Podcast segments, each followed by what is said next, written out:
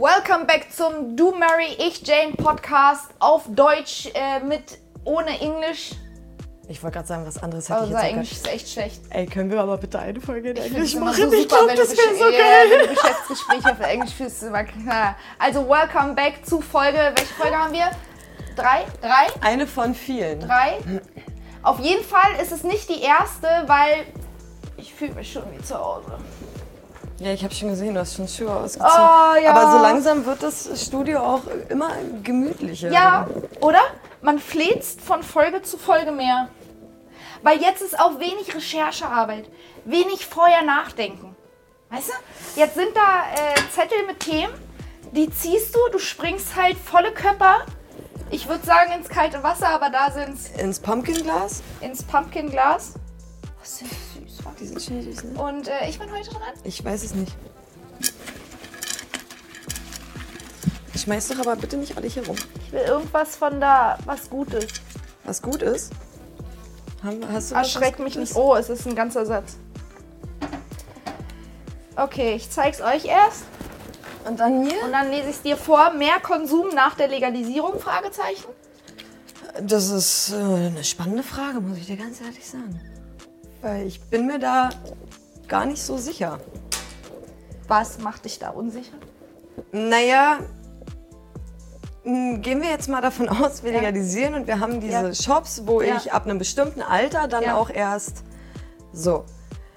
Eventuell, äh, einige werden vielleicht sagen, okay, jetzt probiere ich das mal und haben vielleicht endlich den Mut oder trauen sich mal, weil sie kriegen ja dann hoffentlich auch dort eine vernünftige Aufklärung, aber das ist wieder ein anderes Thema.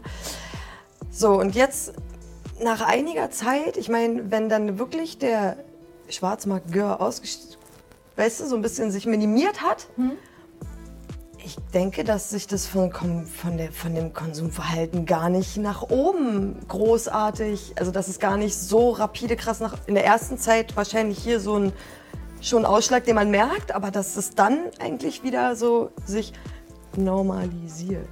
Aber welchen Ausschlag sollst du merken? Du hast ja gar keine Zahl von davor. Weil Deswegen- davor war ja illegal. Davor ist ja so Milchmädchenrechnung. Also ich kann mir nicht, also ich, ich wäre so ein Typ, ich würde mich freuen, auf jeden Fall endlich diesen Laden zu haben, aber ich würde deswegen jetzt auch nicht irgendwie sagen, boah, jetzt rauche ich gleich direkt mehr. Also auf die einzelne Person bezogen, ich glaube nicht, dass jetzt noch mehr dann geraucht wird, auf die ganze Gesellschaft bezogen. Es werden bestimmt anfangs dann, wie gesagt, Leute den Mut haben und dadurch werden es mehr, die vielleicht auch dann nur konsumieren, weil es dann halt legal ist. Weißt du, wie ich meine? Ich glaube nicht. Meinst du nicht, dass einige dann sagen, okay, jetzt probiere ich das mal, weil es legal Ja, doch, glaube ich. Aber das tun sie auch, wenn sie jetzt uns auf einem Grillabend treffen würden und riechen würden vor der Haustür. Es ist Cannabis von den Mädels, die ich eigentlich gar nicht kenne, von meinem Kumpel. Und dann zieht er einmal. Sowas. Das ist kein Mensch, also glaube ich, das ist kein Mensch, der auf einmal jetzt regelmäßig jeden Freitag in seinem Leben konsumiert. Ich gehe nicht mal von einem täglichen Gebrauch aus. Oder sagt, okay, ab jetzt dreimal im Jahr. Oder ab jetzt sage ich nicht Nein zu einem Joint. Ja, ich kann mir vorstellen, dass es gewisse Leute gibt, die sagen, okay, ey, ich habe sowas noch nie von Nahen gesehen, ich gehe mal rein. Denke ich ganz viele. Von denen, die dann Die da reingehen, nehmen wir die als 100 Prozent, denke ich, dass nur 30 von diesen komplett, ich bin aus dem Thema raus, Leuten, dann wirklich probieren würden und das dann. Also ich glaube nicht, dass da jetzt der Großteil rauskommt und ein Jahr später, weiß ich nicht, Hanfsamen benutzt und seinen Fisch lieber in Hanföl anbrät und verstehst du, was ich meine? Also das so lebt wie wir. Ich glaube nicht, dass das nach dem Alter noch passiert. Auf einmal. Ja, aber ey, das ist äh, ein, ein Ist ja nicht so, dass ist sorry, dass ich dich nochmal unterbreche, Ja, dann aber kann ich noch mal. ich bin gerade in meinem Kopf noch drin, weil ist ja nicht so, dass Cannabis nicht ein Ding ist, was in unserer Gesellschaft existiert.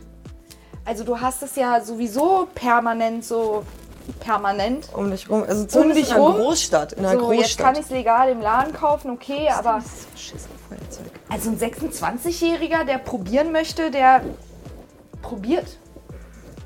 Unabhängig vom Laden. Ich, irgendwie konnte ich mich ausdrücken? Ich glaube nicht. Also ich glaube eher sogar, dass der, ähm, dass dieser, ich probiere es mal aus, Konsum zurückgeht.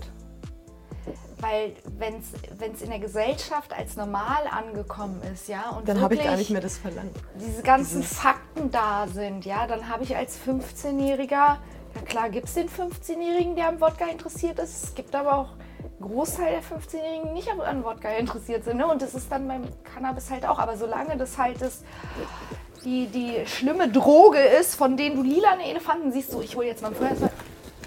Ich, das kann doch aber nicht sein, dass das einfach verschwunden ist. Hier, ich gebe dir mal. Passend zum Studio. So ja, also ich, ich glaube nicht, dass der Konsum ansteigt danach. Glaube ich nicht. Du, Also wie gesagt, wir haben sowieso keine bleibt Zahlen. alles so, wie es jetzt ist. Es bleibt alles so, wie es ist. Ja. Meinst du? Ey, ich bin so. Excuse me, wir haben 2022. okay, okay. Ja, und dann frage ich mich aber immer noch, warum wir wegen sowas kriminalisiert werden. Excuse me, wie sie schon sagt, wir haben 2022.